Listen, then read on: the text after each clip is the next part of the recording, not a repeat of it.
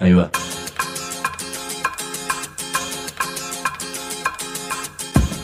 La Vaca es una colecta de recursos, es una cooperativa de trabajo, es una página web, un periódico mensual, una editorial, una cátedra, un bar. Es lo que necesitamos crear para ganarnos la vida y perdernos la obediencia de vida. La vaca es comunicación, ida y vuelta. Ahí va. Decimu, no te calles. Decimu, como se te cante, como te salga, como puedas. Decimu para que escuchen los que te dicen, vos no digas ni mu. Ahí va. A ver qué versión de Acuarela do Brasil nos elige don Mariano Randazzo.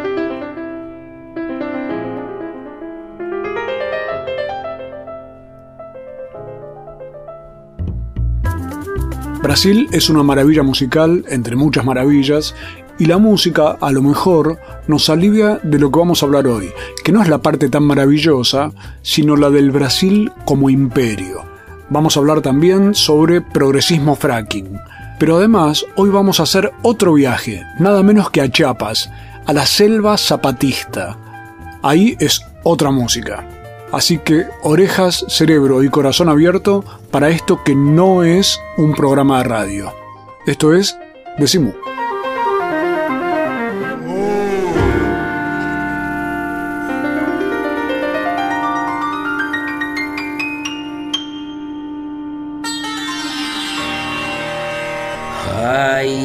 Comunicadores, periodistas, escribas, locutores, editorialistas, opinólogos, denunciadores, mobileros, columnistas, conductores, especialistas, interpretadores. Mejor decir mu.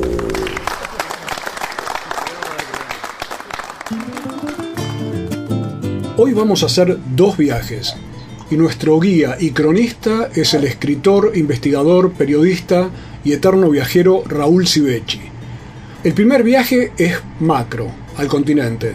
Raúl Sivecci acaba de publicar un libro llamado Brasil, el nuevo imperialismo. El libro plantea los interrogantes y los desafíos de un nuevo escenario latinoamericano, pero todo visto desde abajo, desde las comunidades y desde los movimientos sociales.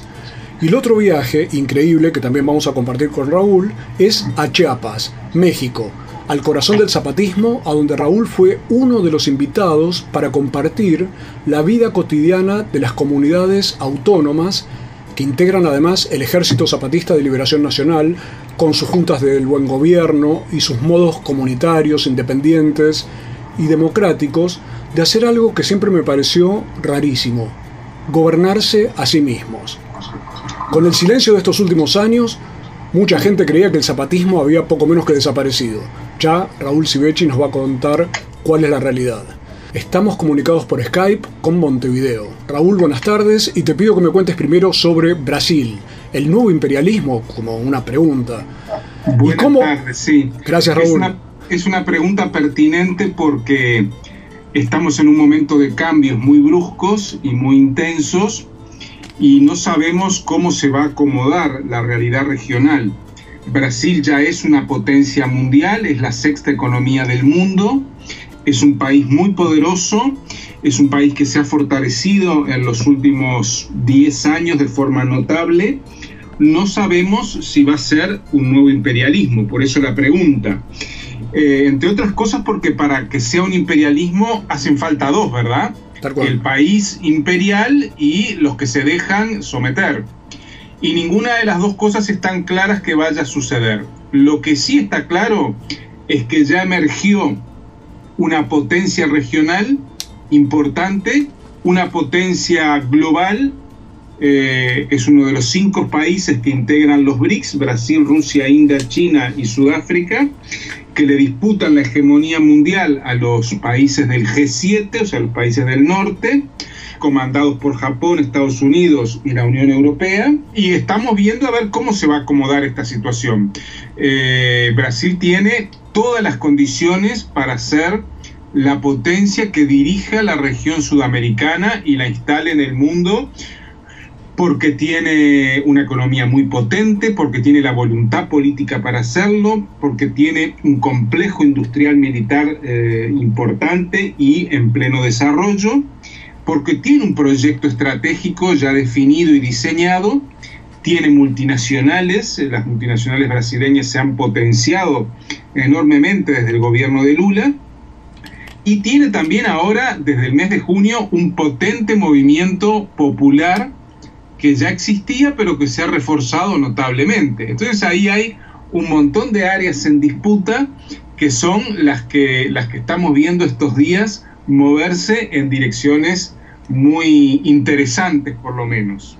Vos sabés, Raúl, que estuvimos justo en San Pablo, en pleno momento de las movilizaciones brasileñas. Me encontré de golpe cuando estaba eh, desencillando en el hotel gritos y no era porque había cumbia, ni porque había fútbol, ni porque había carnaval, ni porque había nada especial, sino que lo que había era una movilización de 150.000 personas en la calle, que de algún modo está poniendo en tela de juicio algo que, en el, que cruza el libro, lo atraviesa, que es qué ocurre con los gobiernos progresistas en este tiempo.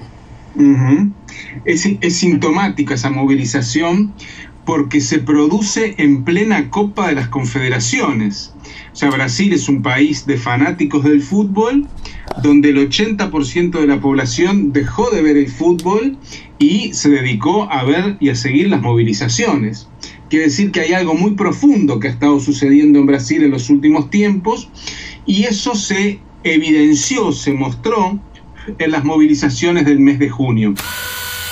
Porque eles investem na Copa do Mundo, no Mundial, e não investem no país, no próprio país, em saúde, em educação. Mais futebol que saúde. É. Se uma pessoa tem um filho enfermo, não há, não há hospital? Não tem. Não tem hospital, mas não tem atendimento, não tem médico suficiente. Me decía, passe livre é apenas... Apenas um dos elementos que compõe essa manifestação. O elemento principal é a contra-corrupção dos políticos, Brasília, tanto que é um movimento nacional. A corrupção. Sim, corrupção. Seguimos con Raúl Civechi en Decimú hablando sobre su flamante libro Brasil, un nuevo imperialismo. Millones de personas se manifestaron en todo Brasil, en más de 350 ciudades, eh, una, una protesta radical, combativa, contra la clase política, una protesta que se inicia eh, con el tema del aumento del precio del transporte, que es uno de los transportes más caros del mundo, tú lo habrás podido comprobar allí. Es un transporte que, da, que vale eh, dólar y medio, poco más de dólar y medio este, cada, cada vez que uno entra al metro o, al, micro. Eh, y bueno, y lo que hay es una protesta contra esta nueva reconfiguración del poder que hubo en Brasil bajo la hegemonía del PT, una reconfiguración en la cual aparecen los cuadros del PT junto con los grandes empresarios brasileños y junto con un sector del movimiento sindical, que es lo que yo intento analizar en el libro, es eh, la nueva configuración de las élites que gobiernan el Brasil. Y lo interesante de junio es que fue una movilización contra ese consenso, contra el consenso del nuevo poder hegemónico.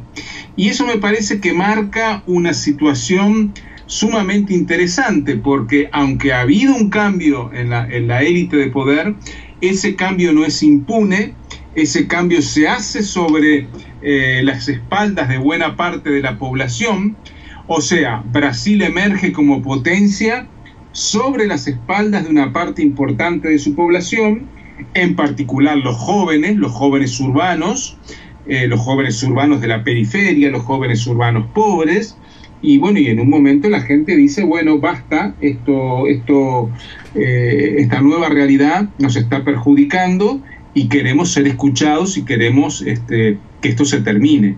Eh, en plena democracia sienten que no hay democracia en pleno crecimiento económico del Brasil sienten que a ellos no les llega, en pleno ascenso de un sector, de 40 millones de personas que salieron de la pobreza, una parte de ese Brasil siente que a ellos no les está beneficiando, que tienen un poquito más de dinero en los bolsillos, pero que viajan peor, que no tienen futuro, que la desigualdad los lastima.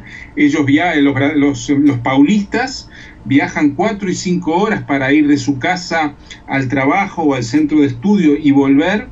Pagan tres dólares por, por esos dos eh, sentidos del transporte, viajan muy incómodos y levantan la mirada al cielo y ven que San Pablo es una de las ciudades, es la ciudad del mundo que tiene más helicópteros ejecutivos, 400, eh, 500 pistas de aterrizaje, con unos 600 helicópteros que todo el día están llevando ejecutivos de arriba para abajo y que son los grandes beneficiarios de este, de este nuevo Brasil.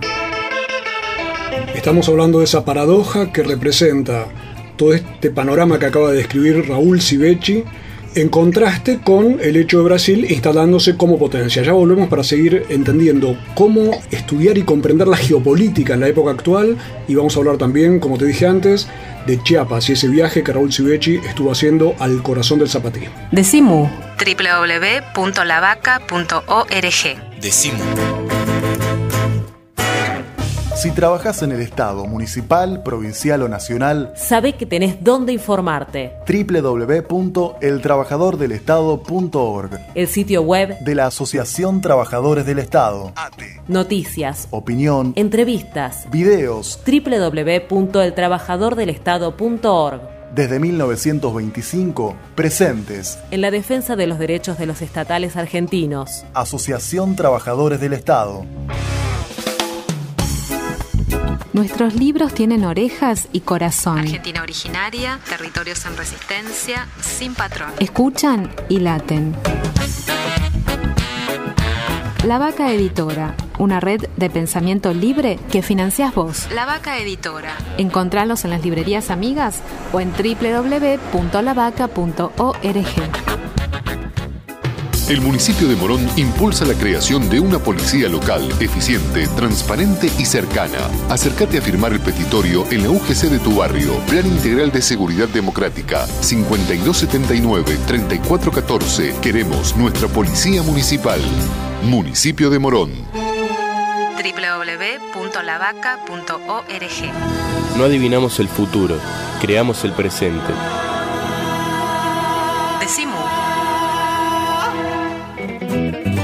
Seguimos en Decimú, el programa de la Cooperativa de Trabajo La Vaca.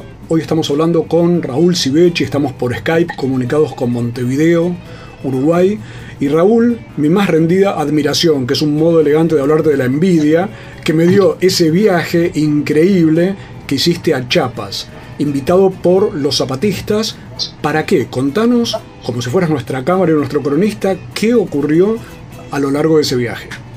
Bueno, fue una invitación a estar en Chiapas durante varios días en lo que ellos dieron en llamar la escuelita zapatista, que consistió en convivir durante una semana con una familia en una comunidad y a través de esa convivencia conocer lo que es el mundo, eh, la vida cotidiana, la forma de vivir, de trabajar de las familias zapatistas. A mí me tocó en una comunidad en el municipio, en el, en el Caracol de Morelia. Eh, la comunidad se llama 8 de marzo y en esa comunidad viven 48 familias, zapatistas todas, y me tocó una familia de padre, madre y cinco hijos, el mayor de 16, el menor de unos 6, 7 años, y eh, yo vivía en su casa, en una parte de la casa que la destinaron para mí, acompañado de un guardián o botán, que es un, compañero que, bueno, que te traduce, que, al cual te guía durante los días que estás allí, en el cual le podés formular las preguntas o las inquietudes que quieras. Porque ¿en qué idioma hablan, Raúl? Bueno, el, donde yo estuve hablaban tojolabal, aunque todos más o menos eh, conocen un poco el castellano, el botán, el guardián, era el que hacía las traducciones cuando era necesario.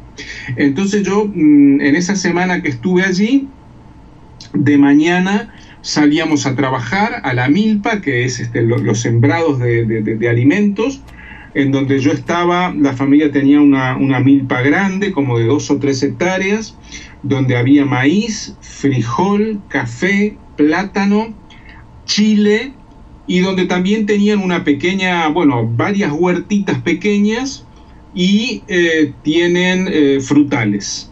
Clima templado, zona de montaña, con un valle que cae hacia un río.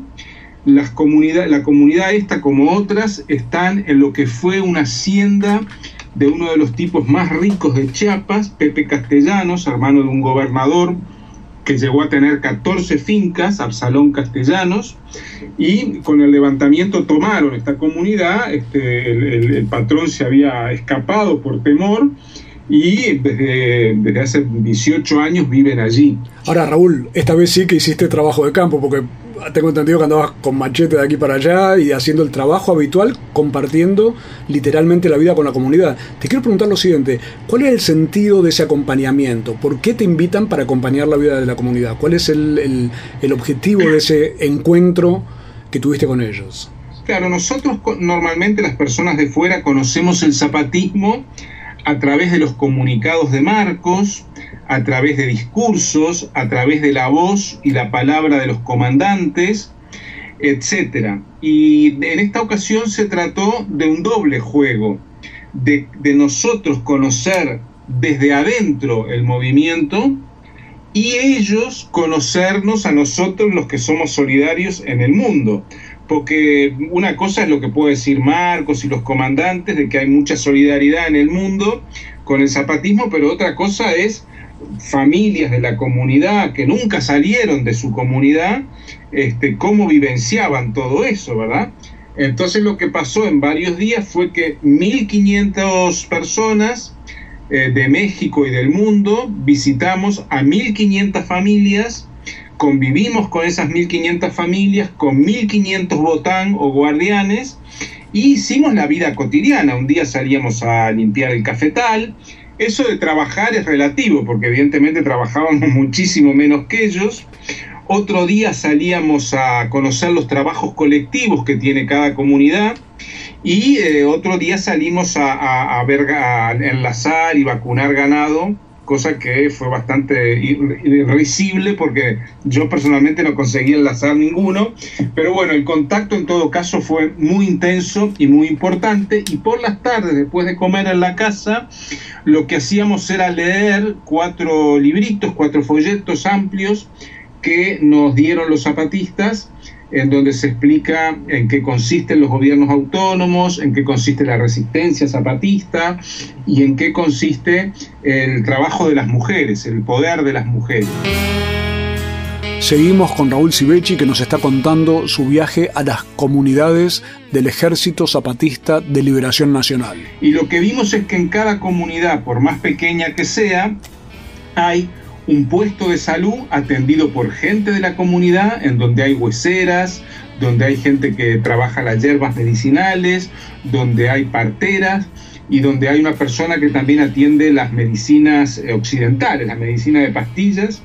Hay una escuela atendida por gente de la comunidad y en cada comunidad hay trabajos colectivos. Donde yo estuve había muchos cafetales el producto de la venta del café lo invierten en ganado, con lo que ganan del café compran ganado y de esa manera eh, tienen, ah, tienen ahorro, ¿verdad? O sea, ellos no tienen un banco, bueno, tienen bancos, pero eh, básicamente ahorran en ganado y cuando tienen una emergencia, una necesidad, venden ganado y con eso pues arreglan eh, el tema del agua potable o de la energía eléctrica o, o compran un camión si les hace falta, etcétera, ¿no? Y lo interesante es que hombres y mujeres tienen sus emprendimientos colectivos, además de la huerta familiar, que no dependen del exterior. Cada familia cultiva todo lo que come y las pocas cosas que tienen que comprarlas afuera, café, azúcar, aceite, jabón, las compran en tiendas zapatistas que hay en las cabeceras municipales. De modo que ellos no dependen del mercado apenas orillan el mercado, pasan por un costadito del mercado, tienen algún intercambio, pero en modo alguno eh, son dependientes del mercado. Entonces de esa manera van construyendo su autonomía, su autonomía política, su autonomía económica, su autonomía material, su autonomía en el terreno de la salud y de la educación. Ahora, Raúl, te quiero preguntar, ¿qué significa esa idea de autonomía y esa idea de junta del buen gobierno? ¿Qué representa? Pensar que, se lo queremos contar a alguien que no entiende de qué se trata. Ahí están. Ellos tienen cuatro niveles autonómicos. lo básico son las comunidades. Las comunidades se gobiernan por asamblea. Hay más de mil comunidades zapatistas, que no quiere decir donde yo estaba toda la comunidad era zapatista, pero en algunos casos hay 100 familias y solo 15 son zapatistas, ¿no? Pero bueno, eh, tienen el poder comunitario, eh, cuyo máximo órgano es la asamblea y que tiene sus, sus responsables que se eligen y que rotan. Después, un grupo de comunidades forman un municipio, donde yo estaba, 60 comunidades formaban un municipio y en la región que yo estaba, los tres municipios forman un caracol o junta de buen gobierno, que es la que gobierna también rotativamente toda esa región. Y todos los cargos son mitad hombres, mitad mujeres. Entonces es un tema que lo tienen muy trabajado y que prácticamente funciona desde hace una década de forma bastante aceitada. Comunidades, municipios, junta de buen gobierno digamos que Junta de Buen Gobierno es el poder regional.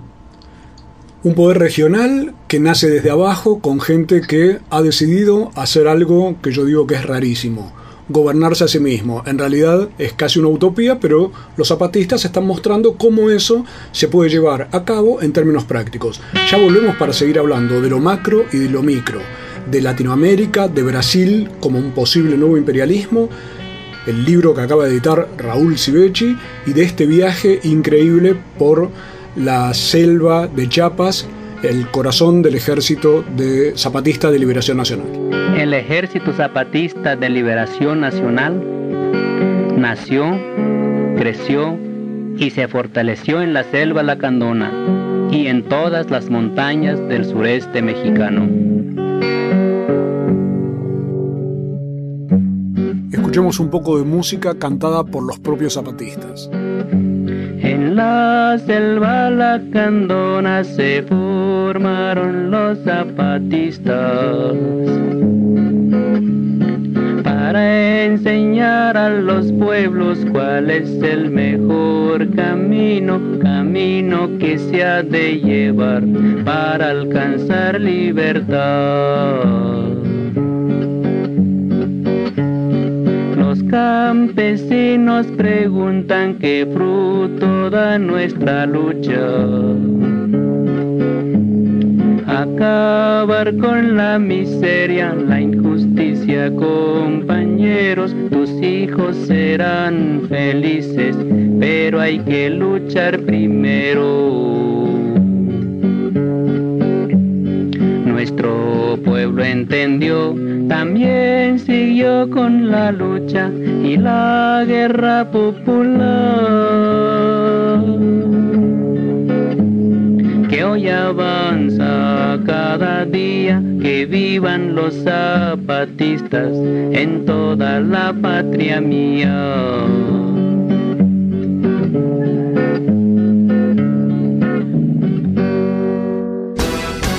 Adivinamos el futuro Creamos el presente. Decimos. Por el derecho a la rebeldía. Estudia en el único centro oficial de idiomas de la Universidad de Buenos Aires. Sede central 25 de mayo 221. Escribinos a idiomas.filo.uva.ar o visitad www.idiomas.filo.uva.ar. Sedes en Barrio Norte, Belgrano, Caballito, Palermo, Paternal, Núñez. Único centro oficial de idiomas de la Universidad de Buenos Aires. Libros y alpargatas, mate y cerveza, orejas y bocas. Venía Mu Punto de Encuentro Abierto todo el día. Hipólito Irigoyen, 1440, Congreso, Ciudad de Buenos Aires. La televisión ya no es solo televisión. Se sigue expandiendo. Por aire, por cable, por satélite y también por internet. Y queremos que siga creciendo. Junto a tus derechos. Porque la televisión sos vos. Somos todos. Sos parte. Afiliate. SATSAI. El sindicato de las nuevas tecnologías. Decimu. www.lavaca.org. Decimu. Sin conservantes, sin químicos, sin fecha de vencimiento. Decimu. www.lavaca.org. Ojos que ven, corazón que siente. Decimu. Estamos nuevamente en Decimú, el programa que se puede escuchar en cualquier momento en www.lavaca.org y también en la página de Farco, que es el Foro Argentino de Radios Comunitarias, que se está escuchando actualmente por más de 160 radios comunitarias de todo el país. Estamos hoy con Raúl Civechi, que acaba de publicar Brasil, el nuevo imperialismo, un libro sobre la situación latinoamericana y también estamos hablando sobre un viaje increíble que hizo Raúl al, al, zapatismo, a Chiapas, a México, conociendo la vida cotidiana de las comunidades que están llevando a cabo formas de vida autónomas, autónomas de los partidos políticos del Estado, se gobiernan por sí mismas.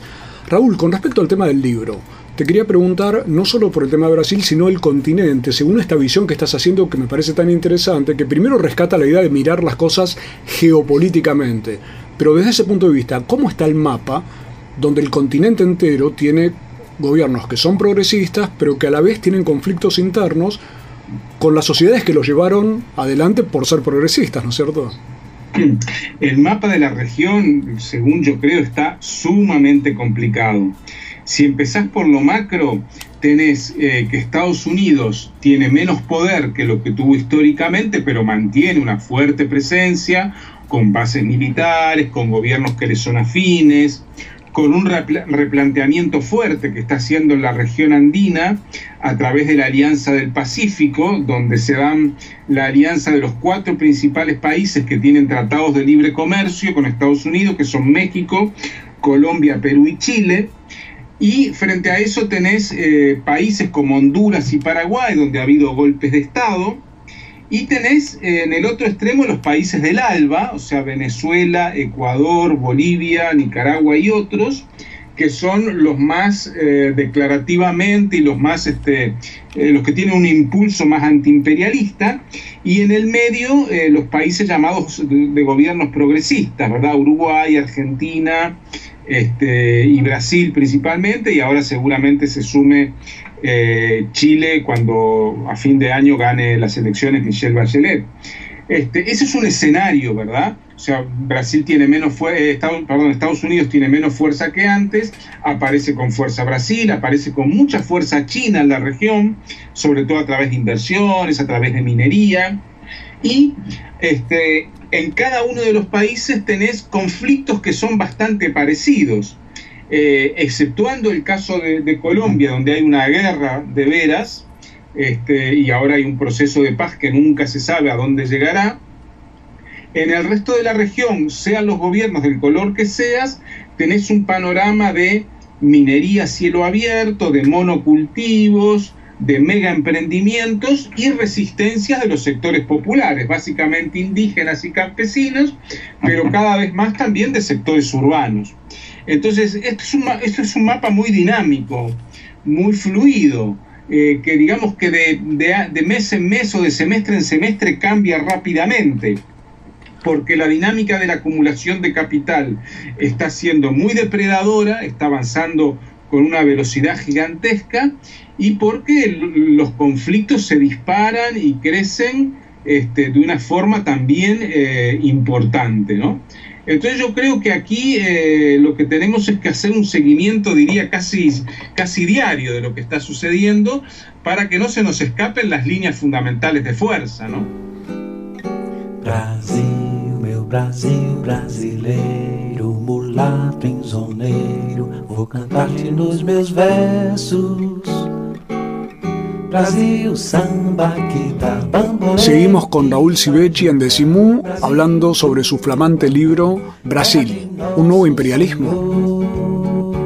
Claro, lo que es muy interesante del planteo del libro de Brasil, el nuevo imperialismo, es tu idea de que eh, en muchos casos estos conflictos locales absorben la atención. Uno piensa en las asambleas, en el caso argentino con respecto a la cordillera, en Perú, en Ecuador mismo, en Bolivia, pero lo que vos planteás es veamos esto también un poquito con un panorama mayor, un panorama geopolítico, que era una palabra que teníamos un poco en desuso, ¿no?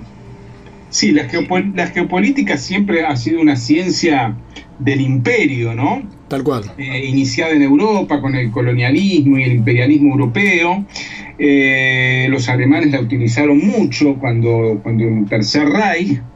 Y bueno, eh, la geopolítica en sí eh, no es algo malo. Lo que pasa es que lo, que lo que analiza son las relaciones entre estados en un espacio geográfico. O sea, la geopolítica no es una, una, ciencia de la emancipación, ¿verdad? Para nada. Es una ciencia del equilibrio y del poder cambiante entre los diferentes estados nacionales. En ese sentido hay que tomarla con muchas pinzas y con muchas precauciones y no dejarse llevar por ella. Yo creo que nos sirve la geopolítica como si uno fuera un jugador de ajedrez, ¿no? Para ver en el tablero cómo están colocadas las fichas, si te pueden comer, si podés moverte con fluidez o no, qué riesgos tenés, pero no más que eso, ¿verdad? Nosotros no podemos pensar que porque, que porque Estados Unidos se debilite y emerjan China y Brasil como potencias, estamos en un lugar desde el punto de vista de la lucha social y de la emancipación mejor que el de antes. Yo creo que el hecho de que haya un solo patrón o de que haya muchos patrones tiene solo una ventaja, pero no más que esa, y es que si hay cinco o seis patrones, es probable que se peleen entre ellos o que haya fisuras entre ellos. Si hay un solo patrón, la pelea es más compleja. Ahora, Raúl. no, no más que eso, después hay que hacer lo mismo que se hizo siempre. Tal cual. Ahora, y te quería consultar lo siguiente, porque eh, mencionaste la palabra patrón y uno puede pensarla también no solo como el que manda, sino como patrones de conducta, patrones y dinámicas que están ocurriendo en todo el continente, como por ejemplo ocurre, me ha tocado estar con brasileños del movimiento Sin Tierra y me hablan de la depredación en el Amazonas, el tema minero en Perú, el tema minero en Chile, el tema minero en Argentina, la soja, la forestación, vengo de corrientes donde no te puedo explicar las historias que hay allí, ya las vamos a publicar en MU, pero entonces, ¿qué quiere decir? ¿Que esos patrones y esas dinámicas ya van incluso por arriba de los gobiernos? Sin lugar a dudas. Eh, vos tenés el caso más conocido que es Monsanto, que no respeta fronteras ni respeta, ni respeta legislaciones nacionales y avanza de la manera más avasalladora que puede. Pero esa es la realidad de Monsanto. los chinos, eh, las mineras chinas o la compra masiva de tierras por parte de chinos para cultivos de alimentos, porque China es un país que importa alimentos, eh, no respetan fronteras ni respetan colores de gobiernos. O sea, lo que hay aquí es, son poderes supranacionales, en general grandes empresas o grandes conglomerados de empresas, algunas privadas, otras estatales, porque algunas de las empresas chinas que están haciendo destrozos por acá son estatales. Como estatal es la Petrobras o semiestatal, ¿verdad? Entonces acá lo que hay son grandes poderes concentrados en empresas que eh, avasallan eh, la soberanía nacional, una soberanía que hoy está en entredicho en todo el mundo, pero avasallan soberanías nacionales e imponen sus políticas. Y sus políticas son básicamente hoy en el mundo acceso ilimitado a los bienes comunes, a los recursos naturales. Y en esas estamos. En esas estamos. Raúl, hay otro elemento de esto este panorama que también nos estás describiendo, que es que lo venden y te lo promocionan como el progreso, el desarrollo. A raíz de eso hubo un debate en Argentina, bueno, existe un debate permanente, pero con el caso Chevron pasó algo muy raro, que es que un diario de los progresistas, por así decir, publicó una nota donde planteaba que los que reclaman contra Chevron y contra el fracking son personas atrasadas, que no quieren el desarrollo, que mienten, hasta se dudaba en ese suplemento de página 12 sobre que la represión de la policía de Neuquén, la que mató a Carlos Fuentealba, a eso me estoy refiriendo, no era tan así como que había alguna trampa con esto. Y vos publicaste una nota en la vaca sobre el fracking progresista y definías en esos debates hay una situación de debacle ética. Te quería pedir en un minuto que me cuentes cuál es esa idea. Claro, porque no, no puede haber un fracking bueno y un fracking malo. Eh, no puede haber una violación buena y una violación mala de los derechos humanos. Entonces los derechos humanos eh, son universales y si los viola Estados Unidos o los viola Brasil o Argentina o Uruguay, es violación de los derechos humanos. Si se violan en dictadura o en democracia no cambia nada. Ahora, si yo empiezo a, relativizar y decir, bueno, como hoy estamos en un gobierno que es progresista, que es de izquierda, que lo que sea, entonces no hay violación a los derechos humanos, o no hay eh, contaminación, o no hay, o, embellezco el fracking, el fracking, que es el caso en el que estaba mencionando, bueno, estoy ante un problema ético de primer orden. Y es que históricamente las personas de izquierda eh, denunciábamos las violaciones que hacía Estados Unidos en Vietnam, por ejemplo, ¿verdad? Los bombardeos con Napalm, los crímenes, pero nunca denunciamos, este, o lo denunciamos con una voz mucho más pequeña, las atrocidades que hizo la Unión Soviética en Checoslovaquia, en Hungría y en otros lados. A eso me estoy refiriendo con un doble discurso y una debacle ética que no va a llevar a nada bueno. Raúl, estaba pensando en una relación que hacía entre lo que contabas, hablabas de Monsanto, Monsanto y sus transgénicos, también tuvieron que ver con Vietnam y aquellas bombas con las que se eliminaban personas y también producciones agrícolas. Y a lo mejor lo que pasa es que estamos ante un cierto periodismo transgénico. Ya volvemos para el último tramo de Decimu. Decimu. www.lavaca.org. Decimu. El Sindicato de los Trabajadores de las Telecomunicaciones, pluralista, democrático y combativo. Nuestra página web www.foetrabsas.org.ar. Si sos telefónico, sos de Foetra. La Vaca también nos da un periódico. Todos los meses en tu kiosco, Mu. el periódico de la vaca. También te lo mandamos a tu casa por correo. Envíanos un mail a infolavaca.yahoo.com.ar. Decimu. Y ahora vamos a escuchar las recomendaciones musicales de Pablo Marchetti. O sea, El Grito Pelado. Hola, ¿qué tal? Bienvenidas, bienvenidos. Estamos en El Grito Pelado, el momento musical de Decimu. Y les quiero presentar hoy a Isabel de Sebastián. Isabel de Sebastián, una voz eh, emblemática de los 80 de rock argentino de los 80 eh, grabó como como corista en un montón de discos de Fito Páez, de Luis Alberto Spinetta y además tuvo una banda junto a Ulises Butrón que era la banda Metrópolis. Metrópolis eh, se disolvió en aquellos años, eh, pero fue una banda que, tuvo tuvo mucho éxito, tocó, por lo menos tocó mucho en los años 80, eh, le fue muy bien, hizo un, hit que fue Héroes Anónimos. Después eh, Isabel de Sebastián se fue a vivir a Los Ángeles, eh, vivió mucho tiempo allí en los Estados Unidos y ahora regresó y sacó un nuevo disco, disco solista que se llama precisamente Isabel de Sebastián. Y vamos a escuchar de este disco, un disco eh, donde hay una mezcla increíble de autores, eh, intérpretes. Eh, hace, por ejemplo, el tema Te Mataría de Carmen Valiero. Toca, hace un tema que ella compuso junto a Charlie Alberti y a Gustavo Cerati, en la época que también cantaba con Soda Stereo. está Leo García como invitado. Vamos a escuchar ahora una versión de Cariñito, esa cumbia de Ángel, Ángel Aníbal Rosado, que grabó tantas, tantas bandas, grabaron tantas bandas de cumbia y que se hizo famoso en los últimos tiempos en su versión chicha, ¿no? En su versión de, de cumbia peruana.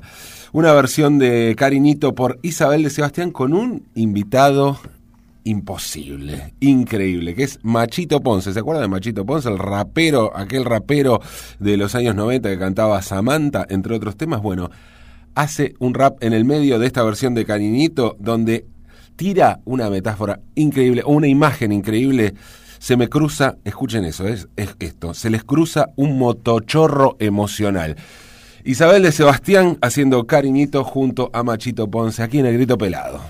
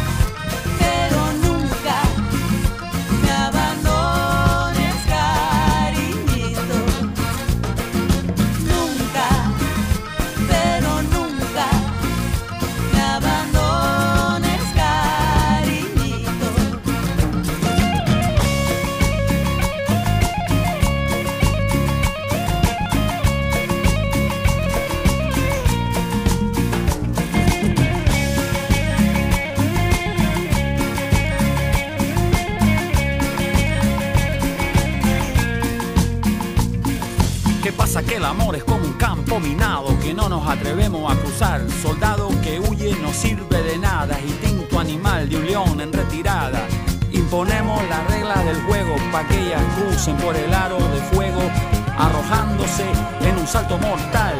Y se les cruza un motochorro emocional. Hagámonos cargo que tanto nos aterra. La santa por santa, las perras por perras, o muy intelectuales, o demasiado bellas. ¿Será que somos más divas que ellas? Porque un varón que se precie de honrar a su especie tiene que animarse a querer y entregarse. El resto es pura fama, hay que aprender a tratar a una dama.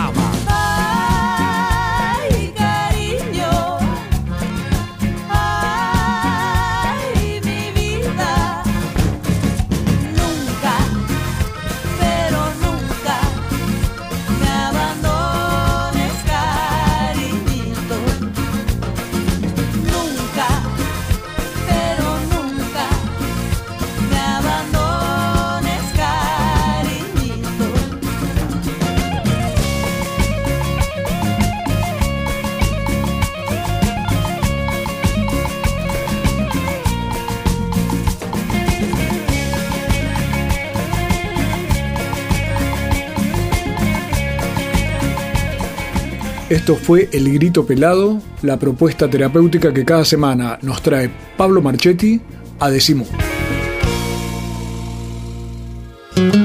No soy la persona de tu vida, soy la persona de mi vida. Decimú.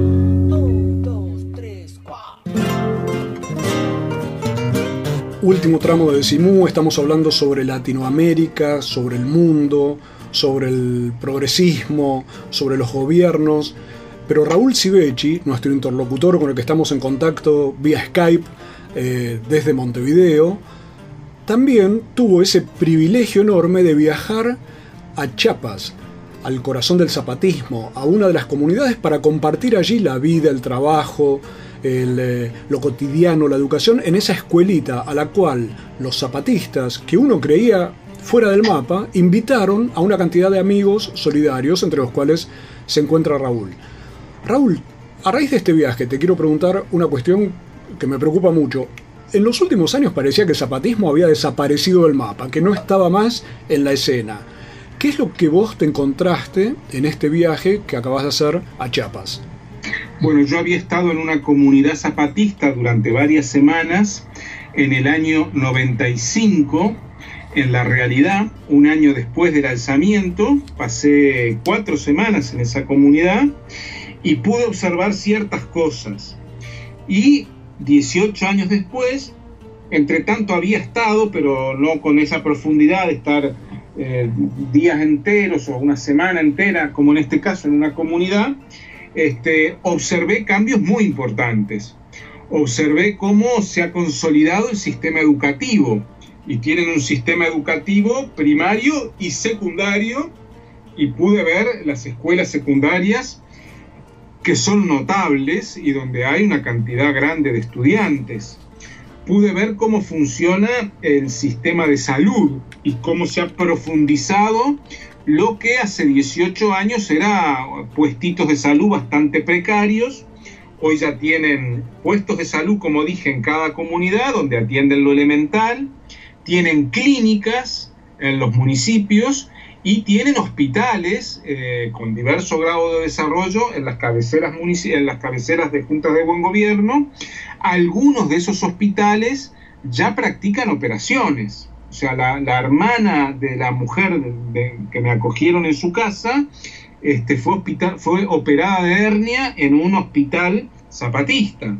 O sea que hay un grado de crecimiento de toda esta autonomía mucho, muy poderoso. En la comunidad donde yo estaba, pese a ser solo 48 familias, muy pobres, muy humildes, con casas muy dignas, con techo de zinc, con techo de chapa, con suelo de tierra apisonada, pero muy dignas, este, tenían una gran limpieza y tenían eh, entre todas las familias 200 cabezas de ganado, 190 y algo, y 150 caballos. O sea que tienen una reserva eh, económica importante y tienen unos, ellos dicen que el motor de la autonomía, el motor de todo lo que hacen son los trabajos colectivos, tienen trabajos colectivos con una persistencia diaria, semanal, que es lo que cimenta toda esa fuerza que he visto crecer en estos 18 años del zapatismo. Hace 18 años no existían las juntas de buen gobierno. Bueno, ahora la junta de buen gobierno, que se aloja en un caracol, es un espacio grande, importante, donde hay una cantidad de construcciones y donde, donde rotan los que ejercen el poder, porque el poder se ejerce rotativamente. Este, en esta junta eh, se ejercía una vez a la semana, todos los lunes, cambia, cambia la Junta de Buen Gobierno y entra otra gente. O sea que todos van participando de lo que sería la conducción o el gobierno de la comunidad. Todos los que son cargos eh, de municipales, que en esta región son 60 cargos municipales que duran tres años y eh, esos una vez a la semana gobiernan la región y a los tres años cambian por otros 60 nuevos y así sucesivamente. O sea, es un nivel de rotación dentro del equipo de los que están en, los municipios, dentro de esos 60, eh, que se va ampliando cada tres años a otro, a otro equipo nuevo, e insisto, donde la mitad son mujeres. Entonces lo que pude ver es un grado de consolidación muy importante.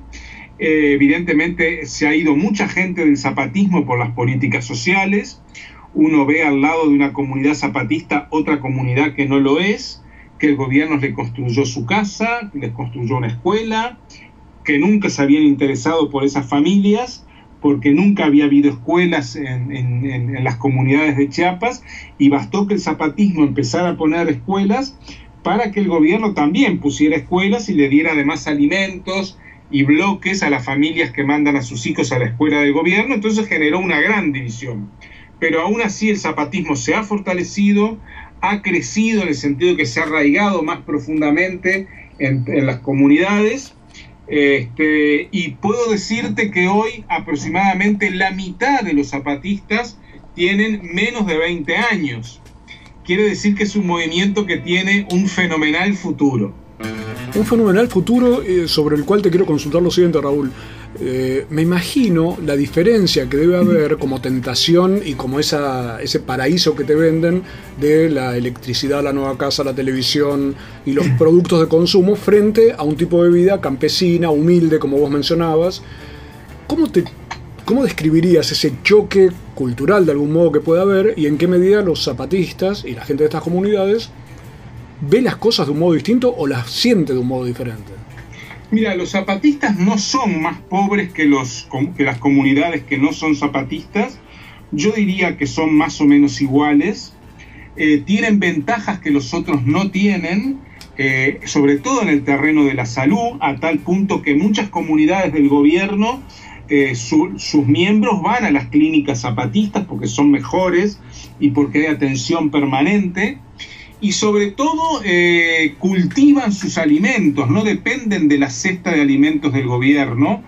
Eh, las mujeres viven mucho mejor porque aunque hay machismo, es infinitamente menor el machismo que en las comunidades del gobierno, donde hay una fuerte violencia contra las mujeres. Y sobre todo, como nos decía Gloria Muñoz, ustedes tengan en cuenta que a las comunidades del gobierno nadie las va a ver de todo el mundo y que a las comunidades zapatistas somos miles los que vamos a verlos y a convivir con ellos. Y eso tiene que ver con algo tan importante como la autoestima, ¿verdad? Entonces yo creo que nuestra visita ya, y hubo compañeros y compañeras que estuvieron en comunidades que nunca habían visto a una persona de fuera de la comunidad, las comunidades más metidas en la selva, eh, y bueno, y ahí hay un ejercicio de autoestima muy fuerte. Eh, los, los, comuneros no zapatistas, o sea, los del gobierno, nos miraban este, y yo creo que, entendían que, el zapatismo tiene un apoyo social en el mundo muy fuerte y las comunidades zapatistas son atractivas para los que van de fuera, cosa que no se puede decir lo mismo de las comunidades oficialistas. Tal cual, y todo esto está contado en una excelente nota que ha publicado Raúl en Mu, Mu de septiembre, a raíz de todo este viaje, en el cual mencionás también el hecho de que se suspendió, se prohibió el tema del alcohol como uno, como uno de los grandes elementos que se meten en las comunidades también como un modo de generar violencia, pelea y demás. Te quiero preguntar por ese tema y una cosita también que me cuentes sobre en qué se diferencia la educación, esto que vos rescatabas, con respecto a lo que es la educación convencional en las comunidades Sí. no zapatistas. Las mujeres fueron las que impusieron la no, el no consumo de alcohol en las comunidades, porque cada vez, o sea, el alcohol no es parte de la cultura indígena y la trajeron los españoles el alcohol y cada vez que los hombres se emborrachan golpean a los hijos y a las mujeres. Entonces es una forma de autoprotección de las mujeres el hecho de que no se consuma alcohol. Eso por un lado. Y por otro lado, el tema de la, de la educación es muy importante. Eh, en la educación hay lo que se dice un currículum oculto, ¿verdad? Que es, más allá de lo que se estudia, las asignaturas que te dan, ¿qué mensaje transmite la educación? Bueno, la, la educación zapatista transmite el mensaje de que todos somos iguales, porque los maestros y los profesores son de la comunidad, los nombra la comunidad y los controla y los alimenta la comunidad. En cambio, los maestros y los profesores de los colegios que no son zapatistas son mestizos, vienen de fuera en coche y en cuanto pueden se van y establecen con los indígenas una relación jerárquica, no dominan su lengua y los miran por encima del hombro. Entonces, la educación zapatista es lo más parecido a la autoeducación de las comunidades. Y esto me parece que es una diferencia notable, ¿verdad? Es una, es una educación creada por ellos, para ellos y realizada por iguales, en donde los saberes que se difunden son los saberes que la comunidad necesita para reproducirse. No son saberes que le interesen a, a nadie de fuera de la comunidad. Raúl Sivechi en Decimú, que nos está contando su viaje a las comunidades del Ejército Zapatista de Liberación Nacional. Raúl, después de tu viaje, ¿qué te parece que le está diciendo la experiencia zapatista al resto del continente y al resto de las personas? Bueno, me parece que el mensaje de ellos es bastante claro, es luchemos por la autonomía. La autonomía es eh, la versión zapatista de lo que sería la libertad, ¿verdad? Eh, por lo tanto, la libertad, según los zapatistas, es igual a autonomía, o sea, igual a una libertad colectiva, a una construcción consciente de eh, relaciones de autogobierno y de autosustentación. Podemos sostenernos a nosotros mismos, podemos ser libres sosteniéndonos a nosotros mismos sin depender de políticas sociales, de los estados, etc. Y podemos además eh, crear nuestras propias formas de gobierno. Y me parece que esto es importante porque estamos muy acostumbrados en el resto de América Latina, los que no somos pueblos indígenas, a depender de un empleo asalariado, depender de un subsidio del Estado, o sea, en suma, a depender. Y creo que aquí estamos en otro lugar, en realmente, como ellos dicen, otra forma de hacer política. Y bien, este, creo que ese es el mensaje principal de la rebelión zapatista a, los pueblos de América Latina.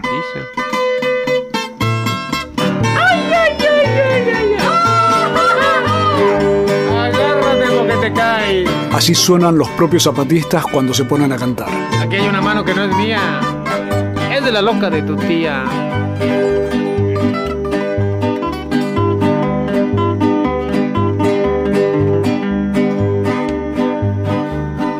Ya vine de donde andaba ¿Pues dónde andabas, pues? a cantarles mi canción. Todos los zapatistas.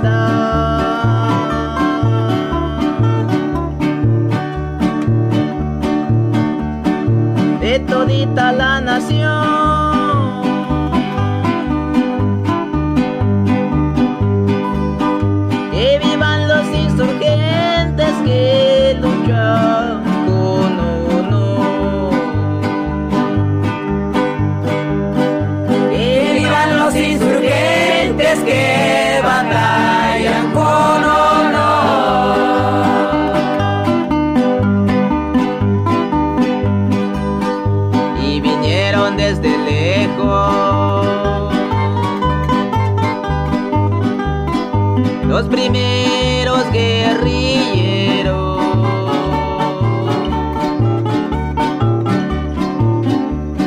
Los pueblos los recibieron.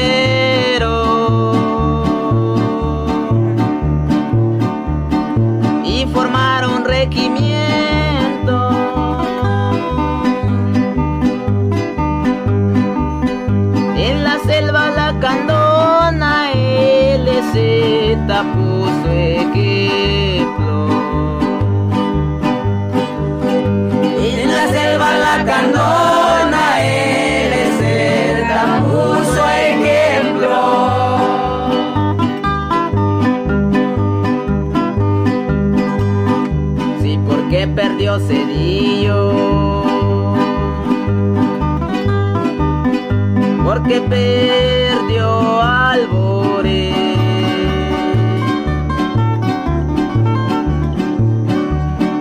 Zapatistas se hacen fuertes. Y priistas van más peores. Nunca más nos dejaremos de esa bola de cabrones.